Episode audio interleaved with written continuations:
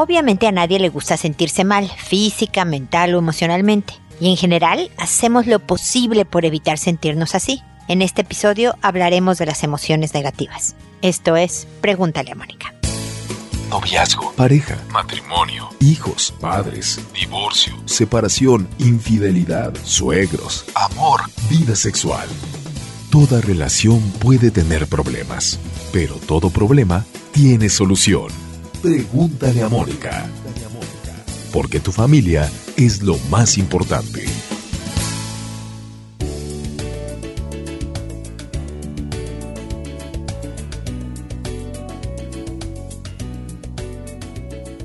Bienvenidos amigos una vez más a Pregúntale a Mónica. Soy Mónica Bulnes de Lara. Como siempre, feliz de encontrarme con ustedes en este espacio que los invita a la página. Visiten Pregúntale a Mónica y hay muchísimos episodios. Este es el número 1019, imagínense. De hecho, estamos eh, compitiendo o postulando, no es postulando la palabra, en los récords Guinness como uno de los podcasts en español más antiguos del planeta. No sé si en cualquier idioma, ¿eh? pero sé que en español sí. Y posiblemente el de más episodios, pero eso lo sabremos en unos meses. Les diremos si de verdad tenemos ese récord o no. Pero eso quiere decir que en la página hay una cantidad impresionante de información sobre relaciones interpersonales, en particular de la familia, la pareja, los hijos, los amigos, el trabajo es cómo de verdad incrementar la inteligencia emocional, cómo moverte mejor en este difícil mundo de, de llevarse con diferentes personalidades, diferentes gentes y herramientas de educación de hijos y herramientas para el mejoramiento de la relación de pareja o familiar o de amigos y todo esto. O sea, de verdad dense el tiempo para poco a poco, tampoco con, sin sobredosis, e ir escuchando los episodios. Hay también artículos, hay videos, desde luego están todos las redes sociales en donde nos pueden seguir, Instagram, Twitter, LinkedIn, Pinterest y demás. Visiten la página, de verdad tiene mucho que ofrecerles. Y el día de hoy quiero hablar de las emociones que pesan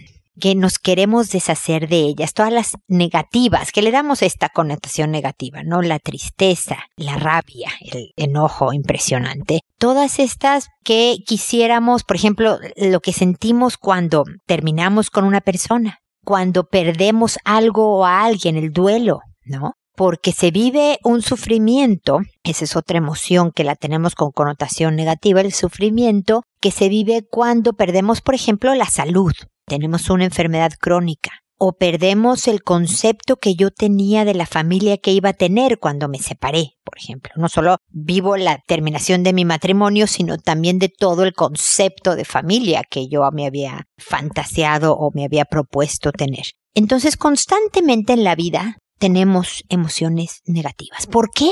¿Por qué no nada más tenemos las positivas para ser felices? Bueno, porque, bueno, una de las razones bastante engorrosa manera de saberlo es que yo sé lo que es verdaderamente sentirse feliz gracias a que no lo he estado siempre debería de haber una manera pues más amable de aprender estas lecciones, pero no las hay. Realmente sabemos que hemos llegado a la paz una vez que hemos vivido etapas tormentosas, ¿no? Porque sabemos que ya hay sol y bueno, además de porque lo vemos obviamente, pero porque ayer había nubes. No solo por eso, no solo por la apreciación de lo que verdaderamente es la emoción o la sensación, el sentimiento de que sí quiero vivir también es porque generalmente crecemos durante las etapas de emociones negativas. La verdad es que nos hacemos más sabios, aprendemos lecciones, raspándonos la rodilla, como digo yo, cayéndonos te raspas la rodilla, dueles, sufres, qué horror, qué tonta fui, cómo pude, todo lo que tenemos que vivir en ese momento, el objetivo y ojalá se aprovechen más que despreciarlas y con pastillas, por ejemplo, antidepresivos, que a veces, a veces sí son sumamente necesarios, pero no siempre. No podemos correr al menor dolor. Ay, se me enterró un pellejito en la uña, déjame, me tomo un paracetamol, ¿no? Porque evitamos el de verdad aprender de todo esto. Aprovecha. A ver, ¿en qué me equivoqué? ¿Qué dije? ¿Qué no dije? ¿Qué hice? ¿Qué no hice? ¿Qué hice bien? Que debo de volver a repetir, donde me manejé estupendamente, ¿no? Que toda esta experiencia dolorosa, en vez de estar huyendo de estas emociones que nos pesan y nos hacen sentir horrible, que verdaderamente eso es, de verdad ir tratando con el tiempo, no al primer día, por supuesto, de ir procesando. Y eso te dejará al final de la etapa, ya cuando pase la emoción negativa, de verdad más fuerte, más sabia, más capaz de enfrentar la siguiente. Porque temo decirte que va a haber una siguiente. Eso es la vida. No vamos a poder tener solo emociones positivas y lindas y agradables. Va a haber en tu vida emociones negativas. Pero si nos abrazamos a ellas, si nos quedamos estacionadas en el dolor, en la rabia, en la tristeza, si las usamos como bandera de lucha, pobre de mí, mira cuánto sufro, para manipular, no me hagas sufrir, no partas el corazón, mira cómo me enojé por tu culpa. Realmente estamos construyendo una vida difícil una vida en donde la tormenta nunca va a pasar. Se trata de verdad de aprender a sufrir la etapa, a vivirla con la mayor capacidad y resiliencia posible, eh, creciendo en conocimientos y en herramientas para moverme mejor, pero sabiendo que el objetivo es volver a estar tranquila, contenta, en paz. Espero que estos comentarios les ayuden a reflexionar sobre el tema para mejorar la vida, como decía precisamente, para de verdad ser capaces de construirnos un destino feliz, que es todo el propósito de Pregúntale a Mónica.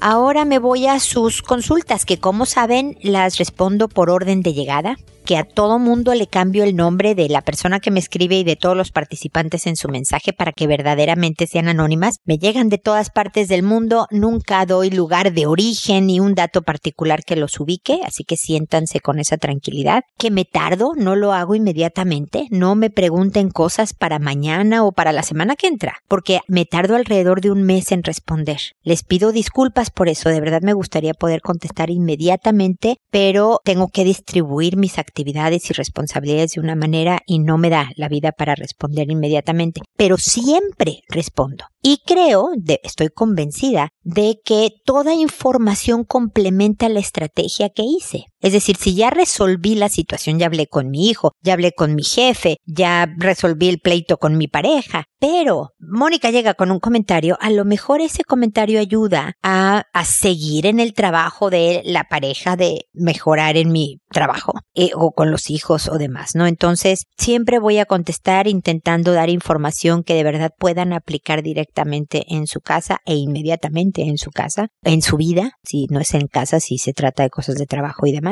Así que, ah, y contesto por audio, eso es lo último que me faltaba avisar, y no por escrito porque quiero llegar a más gente. Si solo contesto por correo, porque sus consultas llegan a mi correo, si les contesto por correo, pues solo les respondo a ustedes. La idea es que nos oigan en muchos lugares, como afortunadamente sucede, y así poder alcanzar a más gentes y darles una asesoría rápida para el caso necesario. Hay veces que la asesoría es ve al doctor, ve al psicólogo, ve con un abogado, pero incluso esa espero que puedan aplicarla y tomar acción inmediata. Bueno, sin más rollo, me voy con Vitorino, que me dice hola. Yo trabajo hace cinco meses en minería como conductor de camión. Hace dos días estaba trabajando cuando empecé a sentir un dolor en los brazos como a la altura de los hombros. Lo dejé pasar. Después empecé a tiritar de la nada, el estómago apretado. Llamé a un colega por radio, detuve el camión, la boca seca. Llegó mi jefe de área y me llevó al policlínico de la mina. El diagnóstico de la doctora fue de un trastorno de ansiedad. Tengo miedo de algunas cosas, pero no quiero perder mi trabajo por un tema económico y porque me gusta. Es por sistema de turnos 10 por 10. Le agradecería mucho si me ayuda. Obviamente ya pedí hora a un especialista, gracias. Vitorino, me imagino que ya a estas alturas ya viste al especialista, que ya estás en franco trabajo de controlar la ansiedad, porque lo que es las crisis de ansiedad, las crisis de pánico, ataques de pánico, le llaman de muchas maneras a, la misma condición, es el cuerpo avisándote que te pongas atención, básicamente. Porque podemos tener estreses, puedo dormir mal, mucho trabajo, una preocupación personal en casa, la pareja, los hijos, algo de salud, y vamos acumulando tensión, estrés. El estrés es una reacción del cuerpo a algo que vemos problemático, pero muchas veces no lo atendemos. Ay, estoy muy estresado, no he dormido bien. Y nada más es comentario de cafecito, ¿no? El estrés provoca ansiedad.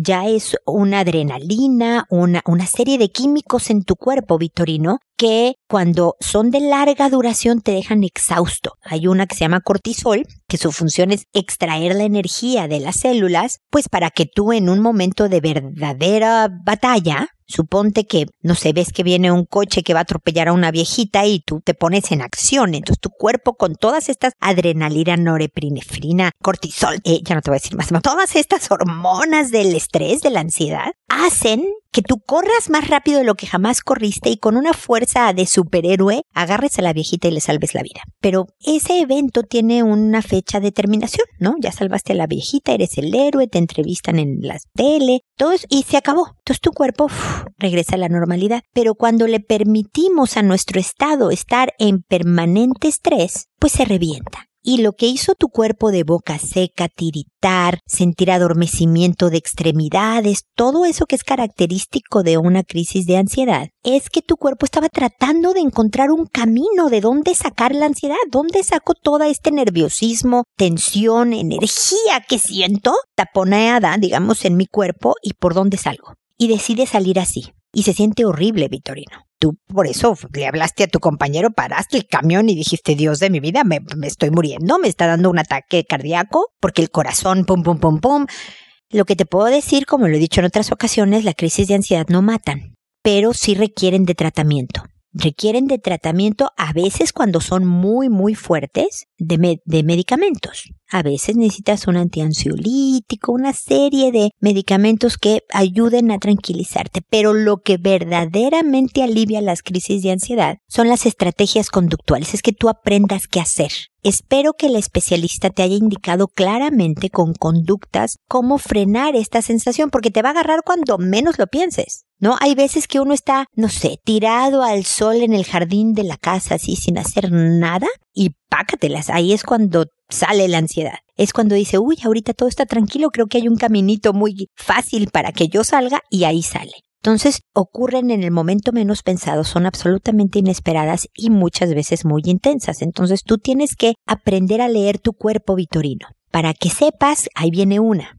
Pero si dices, ahí viene una, qué horror, me va a volver a sentir chin, ya la boca está seca, no, ya estoy tiritando, ya, tú mismo estás alimentando al monstruo, me explico, tú incrementas el nivel de estrés, subes el nivel de ansiedad porque sabes lo que está sucediendo y es diferente a decir, ok, ahí viene una, esto no mata. A ver, me dijeron que respirara profundamente, que mantuviera el control y me imaginara mis pulmones inflándose y desinflándose, ¿ok?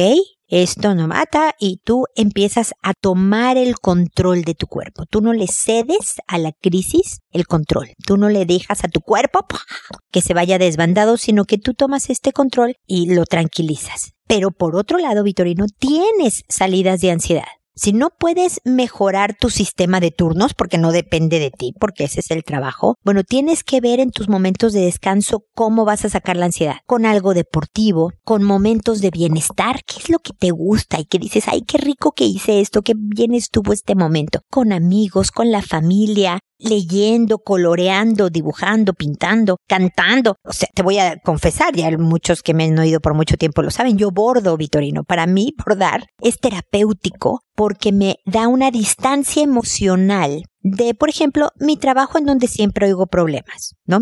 nadie va al psicólogo a decir cosas lindas, entonces generalmente oigo tristezas y dolores de la gente. Y como necesito yo mantenerme sana para poder ayudar, entonces bordar me aleja, ¿no? Estar al pendiente del hilo verde, del azul, de cuántos puntos, pone una distancia que me ayuda pero además, y eso que no me gusta, hago algún tipo de deporte para poder sacar físicamente, quemar esa energía. Me explico, hay que hacer diferentes estrategias, Vitorino, para que esto sea anecdótico. Es muy posible que vuelvas a sentirlo, Vitorino, pero con las estrategias que te dé el especialista y que yo te estoy sugiriendo, puedes hacerlas más espaciadas, puedes hacerlas más pequeñas las crisis de ansiedad. Así que ponte a trabajar y seguimos en contacto. Ojalá me, me escribas nuevamente para contarme que vas mucho, mucho mejor. Yolanda, por otro lado, me dice, hace poco que enfrenté una separación por maltrato psicológico y consumo de drogas del padre de mi hijo, hijos de 10 y de 4. Él se niega a aceptar el término de la relación. Mi inquietud es cómo y de qué forma explicarle a mi hijo que ya el papá no vivirá con nosotros. Tuve que pedir orden de alejamiento por amenaza de muerte, pero sigue el hostigamiento vía teléfono. Me imagino porque no me especificas a cuál de tus dos hijos te refieres cuando, cómo le explicas que el papá ya no vivirá con ustedes, Yolanda. Me imagino que es el de cuatro, que ya tiene edad suficiente para darse cuenta que el papá ya no vive con ellos, pero que quieres pues mitigarle la pena lo más posible, ¿ok? Lo primero es obviamente que se mantengan a salvo, Yolanda. Tú sabes esto de los feminicidios en el mundo, en especial en Latinoamérica, no sé de qué país seas, pero por favor cuídate. Cuídate muchísimo. Si es necesario, cambia tu número telefónico. Es una lata. Tienes que decirle ahora a todos los cuales tu nuevo número, pero protégete porque pues esto no es un juego. Siempre pensamos que esto no me pasa a mí, ¿no? Eso le pasa a otras mujeres que las matan o que les hacen algo horrible y todas estamos propensas a sufrir algo así si no tenemos cuidado. Entonces lo primero es cuidarte. Lo segundo es que como ya ha pasado un tiempo desde que me escribiste, me imagino que ya tu pequeñito se dio cuenta que el papá no vive con ellos, ¿no? Lo que tú quieres es una explicación que le parezca lógica. Lo primero que tristemente debo decirte, porque esa es la realidad, Yolanda, es que tu hijo la va a pasar mal por un rato, no va a haber una razón que consuele, porque una cosa es lo racional. Por ejemplo, tu hijo de 10 años que es más grande, él puede entender a los 10 años, ah, fíjate que, no sé, había maltrato y era adicto, entonces se tuvo que ir. Eso es la razón hablándote de lo lógico. Pero otra cosa es la emoción que dice, pero yo lo quería. Me divertía cuando estaba aquí en la casa, el de cuatro puede pensar, ¿no? Me gustaba pasar tiempo con él. Entonces, aunque racionalmente puede entender que eso fue lo mejor, emocionalmente la voy a pasar mal. Entonces, Yolanda, lo que ayuda mucho a los hijos es el consuelo, el acompañamiento. Desde luego, hay razones en que le puedes explicar, fíjate que tu papá tiene que atender un problema, tiene un, una condición, el consumo de drogas, en donde podía poner en peligro a la familia. ¿Qué condición o cómo era mamá? Usaba medicinas muy fuertes, le puedes decir si tiene cuatro años, usaba drogas unas medicinas muy fuertes que no necesariamente son para curar, es que unas sí curan, pero es otro rollo muy complicado, ¿no? Unas cosas que no curaban, pero realmente podía poner en peligro a ustedes. Dile con la menor cantidad de palabras el que el papá tenía que irse para asegurarlos a ustedes, a todos, a ti y a tus hijos, pero también para que atendiera este asunto, ¿ok? Que era importante. Pero puedes incluso nada más decirle, mira hijo, se tuvo que ir. Es una decisión que fue bien difícil. No queríamos llegar a este punto, pero se llegó a este punto. Y todos la estamos pasando mal. Y yo entiendo, hijito, que estás triste y que te gustaría otra cosa. A mí también, pero nos tenemos a nosotros, nos queremos mucho, vamos a tratar de hacer un ambiente alegre aquí en la casa y trata, Yolanda, siempre de poner música, de, divertirte con tus hijos, con todo y la disciplina que debe de haber y si hay que regañarlos, los regañas y sigue siendo mamá, ¿me explico? Pero que sea más bien un ambiente de tranquilidad y alegre, que tus hijos se han vivido una casa con maltrato psicológico y con adicciones, ha sido una casa muy tensa, de mucho estrés, un poco hablando con lo del tema de Vitorino, hasta este momento. Entonces ahora debe de cambiar. Pero el entendimiento, la reafirmación, la validación de lo que estamos sintiendo es bien importante. El decir no te sientas triste, lo mejor fue que se fuera,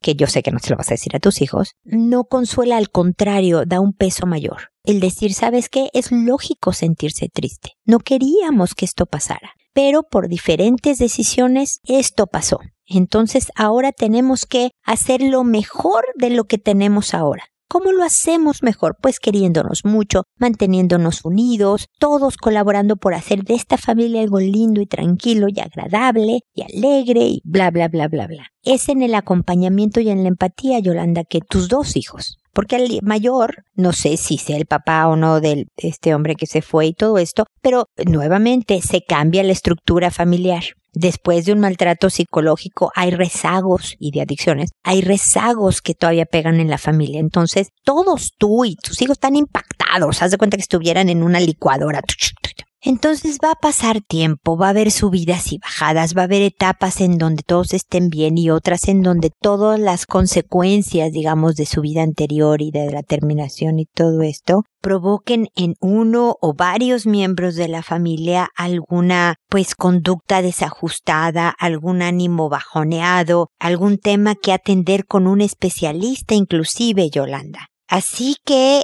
es bien importante que te mantengas pues lo más cercana a tus hijos siempre, que cultives una buena relación. No quiere decir que seas amiga de tus hijos, no quiere decir que, uy, pobrecitos, como la pasaron muy mal con el padre de mi hijo, déjame les doy permiso de lo que no deben de hacer o déjame las lleno de regalos y cosas así. Tú sigues educando, no por la culpa o por el pobrecitos o todo eso dejes de hacer tu función de mamá, pero trata siempre de llevarte bien con ellos. Ponle buen humor a la disciplina. La verdad es que aquí en Pregúntale a Mónica hay muchos programas de cómo educar hijos desde el buen humor, desde el optimismo, que de todas maneras se cumplan con las reglas de la casa, pues si no es todo pura diversión y, nada de lineamientos o, o estructura que los hijos necesitan, pero sí es de cómo mantener un buen ambiente porque tu cercanía va a hacer que tus hijos te escuchen más. Tu cercanía hará que ellos quieran, estén más motivados a cumplir las reglas, porque sobre todo el mayor ya está en la pubertad, no tarda en ser adolescente y ya de por sí, incluso en casas donde no ha pasado mayor cosa, los hijos desafían las reglas y los lineamientos y los castigos. Entonces todo esto ayuda mucho, Yolanda. Es bien importante el que tú estés siempre como en observación y trates de leer lo que te dice la conducta de tus hijos y actuar en consecuencia. Y bueno, ya sabes, aquí estoy, Yolanda.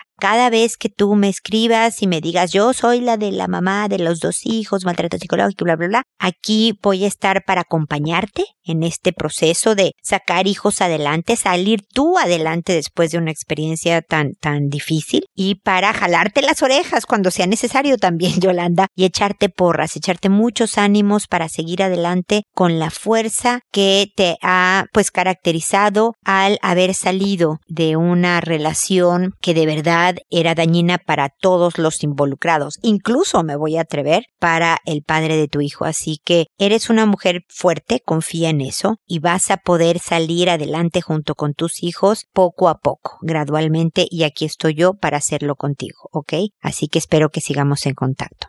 Zenén, por otro lado, me dice, el problema es con el hijo de siete años. Es inteligente, pero no le gusta hacer las tareas. Le cuesta poner atención. No es malo, o sea que sea grosero. Siento que tiene la autoestima baja y yo recuerdo que yo era igual que él. Me recuerda lo duro que he sido para el estudio. Cuando le ayudo, quiero que entienda, no solo que lo resuelva. Trato de ser lo más claro y sí me hace caso, pero con su mamá y en la escuela es muy inquieto. Me gustaría que fuera yo ejemplo. Yo trabajo para tener dinero y ahorrar y a él solo le gusta gastar. Lo mando con su tío a lavar trastes del negocio, o sea, platos del negocio y solo pienso en gastar. Y solo piensa en gastar. Le quiero enseñar a ahorrar, pero se lo gasta todo. Y las niñas son lo contrario. Bueno, una ya se me casó, otra está en la secundaria y la otra va en kinder. Gracias y felicidades. Muy buen programa. A ver, Senen, respira. Tienes hijos en absolutamente todos los rangos de edades posibles. Ya tienes un adulto que ya está casada, creo que tiene 20 años si me acuerdo bien de los datos de tus hijos, otra en secundaria, otra en kinder, chiquirrinina y este que apenas está empezando primaria.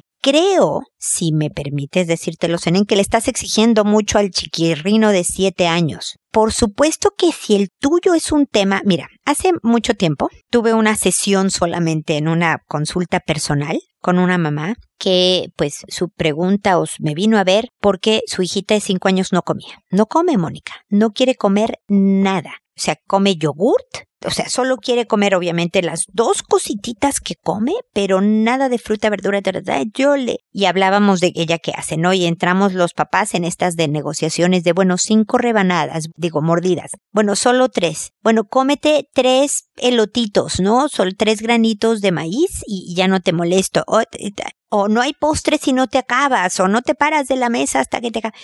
Cuando hacemos de un tema algo importante, los hijos tienden a rebelarse más. porque francamente, y creo que lo dije incluso en el episodio pasado, o, ya no sé ni cuál, pero que nosotros le decimos a los hijos absolutamente todo lo que tienen que hacer desde que nacen. Nosotros decidimos su ropa, su comida, con quién va, con quién no va, cuándo va al doctor, cuándo no va, sube, baja, qué es lo que tenemos que hacer. Pues obviamente un bebé de dos meses no va a poder decidir qué pasta de dientes va a usar, sobre todo porque no tiene dientes, pero me explico, nosotros definimos todo. Entonces, de verdad, desde muy temprana edad, por ejemplo, a los dos años que el pequeñito descubre el no, Ah, eso fue la pregunta precisamente, el no que yo me acuerdo que dije todo esto del control que tenemos los padres sobre pues lo que hacen y, lo que pueden comer y no hacer, e, etcétera, los hijos, están, estamos buscando los humanos desde el no a los dos años nuestro territorio, nuestro poder, lo que nosotros queremos hacer.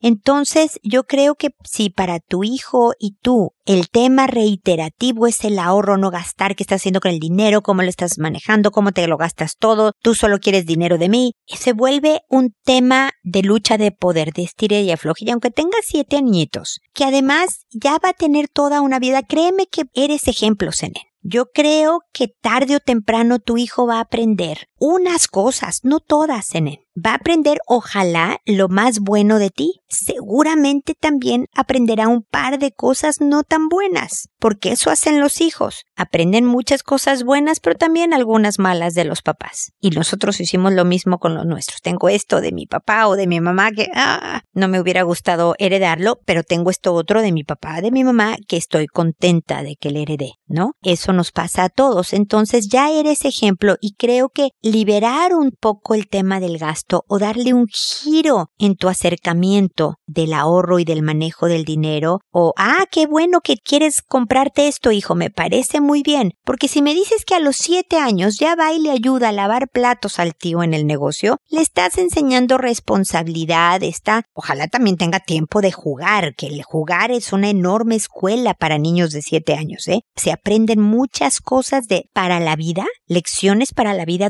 durante el juego y la sociabilización, en las reglas. Hay una serie de aprendizajes que son necesarios para un niño pequeño, así que debe de haber tiempo de jugar. Y entonces si tú te entusiasmas con algo que él quiera comprar, perfecto. Oye, ¿y si guardas dos pesos y lo demás compras lo que tú quieres? O si es algo más grande, a ver, ahorra y yo pongo la mitad de lo que cuesta esto que tú quieres y tú pones la otra mitad. Todo esto son lecciones que no tienen que venir desde solamente el quitarte cosas de encima, ¿no? No, no vas a gastar en eso que yo creo que es una tontería, porque pues para él es algo importante. Entonces, yo creo que esta parte es, es una invitación a pensar en cómo manejar el tema de los dineros y del ahorro de una manera distinta, de forma que de verdad le guste el tema y no sea como, oh, mi papá quiere que ahorre y sea como un castigo, porque créeme, en 10 años más este niño va a decir, ¿sabes qué? Yo voy a hacer lo que se me pega la gana porque mi papá me dio siempre mucha lata con este tema y sea como contraproducente, me explico, Zenén. Paso a otro tema. Me dices que es inteligente pero no le gusta hacer la tarea. Yo te voy a decir algo, Zenén. Yo creo que porque es inteligente no le gusta hacer la tarea porque la tarea a mí en particular, mi opinión personal, es que es la cosa más absurda del mundo. Ya los hijos pasan muchas horas en la escuela, eso debería ser suficiente para los estudios, las tardes deberían de ser para otra cosa. Pero bueno, no me están preguntando las escuelas mi opinión y entonces hay tareas y hay que hacerlas. Pero nuevamente la empatía con este tipo de cosas sí ya sé, hijo. Las tareas son medio latosas. Yo me acuerdo, no sabes cómo me recuerdas a mí porque me pasaba lo mismo. O sea, cuéntale tu historia de vida. Él se va a sentir contento de decir, ah, ok, pasó lo mismo con mi papá y mira, él le hacía de esta manera y cuéntale, mira, o sea, a lo mejor tú dices, mira, a mí me obligaban porque si no mi mamá me daba con el cinturón si yo no estudiaba. Yo no te voy a dar con el cinturón, hijo, pero a ver, ¿qué te parece si 20 minutos haces la tarea y luego juegas un rato y luego otros 20 minutos más? La verdad es que espero que la tarea no dure más. O sea, a los siete años debería de durar máximo 20 minutos, pero me explico, divídesela en dos bloques y que tenga oportunidad de jugar un rato para despejarse, para animarse. Hay niños que de verdad pueden hacer toda la tarea de corridito y hay otros que necesitan de breaks, ¿no? De, de, de interrupciones y descansos para, pues, no agarrarle peor tirria a la tarea, o sea, no alucinarla tanto que no quiera hacer nada y, y de verdad porque deben de aprender a conocerse y cómo trabajan mejor en la escuela, ¿no? Yo creo que yo trabajo mejor de esta manera, no, yo creo que yo trabajo mejor de esta otra manera. Como todavía tienes siete años y puede que pasar tiempo contigo a los siete años sigue siendo algo bien motivante para los niños de esa edad, puedes, no sé cómo sabes que le cuesta poner atención, porque la profesora te lo dice una vez al mes en alguna reunión de padres de familia, porque tú lo ves al hacer la tarea que se distrae, tal vez esta técnica de los descansos entre la tarea pudiera disminuir esto de poner atención o no, pero a lo mejor puedes hacer una especie de, a ver, si en los 20 minutos que te toca hacer tarea y le pones un timer de manera que suene una alarma cuando ya se hora del descanso, ¿no? Pero si en esos 20 minutos, hijo, de hacer tarea no te distraes y distraerte y explícale lo que para ti significa distraerse para que quede claro las reglas del juego, ¿no? Vamos a poner una etiqueta en este cartoncito y cuando hayas juntado cuatro etiquetas, es decir, las tareas de lunes a jueves, ese viernes, no sé, o el sábado en la mañana tú y yo nos vamos a ir a jugar fútbol a un parque o nos vamos a ir a comprar todos en familia a un helado y a caminar por el parque o vamos a hacer esto. Dale alguna actividad de tiempo contigo como premio en vez de efectivo o un regalo o lo que sea, tiempo porque precisamente es sobre todo tú que quieres inculcar el valor del dinero y el, valor del trabajo, el tiempo es un enorme regalo, pero que no está como el dinero involucrado en esta relación padre-hijo. Entonces, porque no, no sé en qué escenario le cuesta poner atención y tal vez eso pueda ayudar. Pero déjame decirte, las calificaciones no dicen nada sobre la inteligencia de un niño y tú lo sabes. Tu hijo es inteligente y a lo mejor entre las tareas y la distracción no tenga las mejores calificaciones, a lo mejor sí, pero no, no dice nada. Nada más habla de un sistema académico que unos lo siguen mejor, unos niños lo siguen mejor y otros no, nada más. Muchas veces la distracción tiene que ver con creatividad. La creatividad puede ser para los negocios, para el arte, para muchas, hay muchas maneras de expresar creatividad. Entonces, no, las distracción no todo es malo, me explico, todo es cuestión de perspectivas en él. Así que más empatía con el hijo, más complicidad un poco en encontrar a lo mejor hacer la tarea acá no funciona, hijo, tal vez hacerla acá sea mejor. Ayudarle a conocer su estilo personal y usar otras palabras y otras maneras para llegar a tu punto que suene menos restrictivo y mucho más entendiendo que solo tiene siete añitos y que por personalidad distinto a sus hermanas tal vez, pero que es posible que llegue ya a la vida adulta con buenas lecciones aprendidas de ti y se maneje bien, ¿ok? De todas maneras, espero también que sigamos en contacto para cualquier otro tema o punto dentro de este que me mencionas.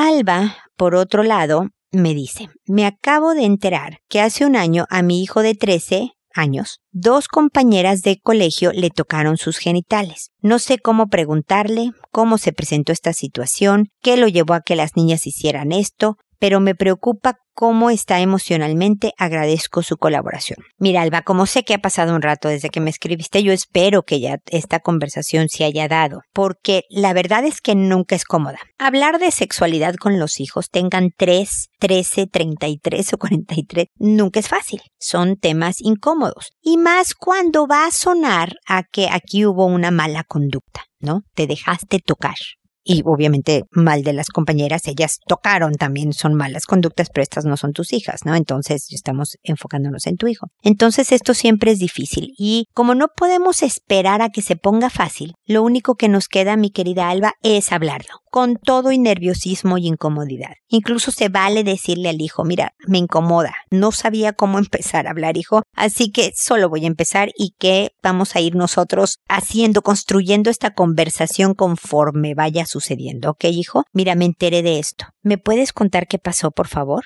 Y si te ve tranquila, y si te ve accesible, y si no te ve amenazante, puede que te cuente. Puede que te diga, no, no pasó nada. No, no, y se rehúse a hablar. Y tú le puedes decir, ok, no me quieres contar, no me cuentes, yo me enteré de esto. Puede que, porque no tengo tu información, entienda mal unas cosas. Me ayudaría más que tú me explicaras para que yo entienda bien. Pero como no me, quieres explicar, yo solo te quiero decir esto que creo que como mamá es bien importante que yo te las diga y entonces le das todo tu parámetro de valores. ¿Por qué no es bueno dejarse tocar? ¿Por qué si sentiste curiosidad? Si te pareció que te ibas a ver como galán, si lo que sea, ¿por qué no es una buena idea? Personal, social, físicamente. Y por qué si tienes curiosidad a veces es mejor acudir a tu papá. A lo mejor te sientas más cómodo hablando con tu papá porque es de hombre a hombre. A lo mejor te sientes más cómodo hablando conmigo, preguntándome, por más de que esté más sexual y como que siempre incomoda, o sobre todo a un joven de 13 años hablar de esto con tu mamá, pero resolver curiosidades a través de este tipo de experiencias, mira, va a tener estas consecuencias, hijo. La haces cortita, Alba, como, mira los minuto y medio que me tomó decirte estas cosas y ya. Así que hijo, aquí estoy. Ojalá de verdad tengas la cercanía, la confianza de decirme qué pasó para que yo entienda y de preguntarme lo que quieras preguntarme. Valdría la pena de todas maneras, Alba, que su papá también entrara al quite. De hombre a hombre, otro tipo de conversación. Deja que ellos la tengan. Estoy segura de que comparten los mismos valores y que quieren el bien de tu hijo y que él también le pueda dar su perspectiva de por qué no es buena idea a los 13 años dejarse tocar por compañeras de colegio. ¿No? Nuevamente a nivel social, físico, emocional, etc. Entonces, espero que mis puntos de vista ayuden, no importa lo que haya sucedido cuando le hablaste con tu hijo, si ya hablaste, o si nunca hablaste y hasta ahora que escuchas mi respuesta vas a hablar con él, no importa en las circunstancias, vale la pena tener una nueva conversación si algo faltó de decir. Cortito, directo, puntual, claro. Pero no es que no, ya hablé con él, entonces ya todo esto que me dices, no, no, es que la formación en sexualidad no es de una plática, menos cuando solo tienes 13 años. Es de muchas pláticas, no seguidas, porque pobrecito le va a dar sobredosis, ¿no? Espaciadas, pero bien claras, bien concretas, con límites. No quiero que vuelva a pasar, también es importante. Como ves, todo se sabe, bla, bla, bla, bla, bla. Entonces, Alba, yo espero de todas maneras haber complementado tu estrategia y espero que sigamos en contacto. Y espero también amigos que nos volvamos a encontrar en un episodio más de Pregúntale a Mónica. Y recuerda, siempre decide ser amable. Hasta pronto.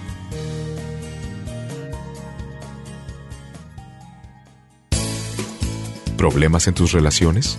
No te preocupes, manda tu caso, juntos encontraremos la solución www.preguntaleamónica.com. Recuerda que tu familia es lo más importante.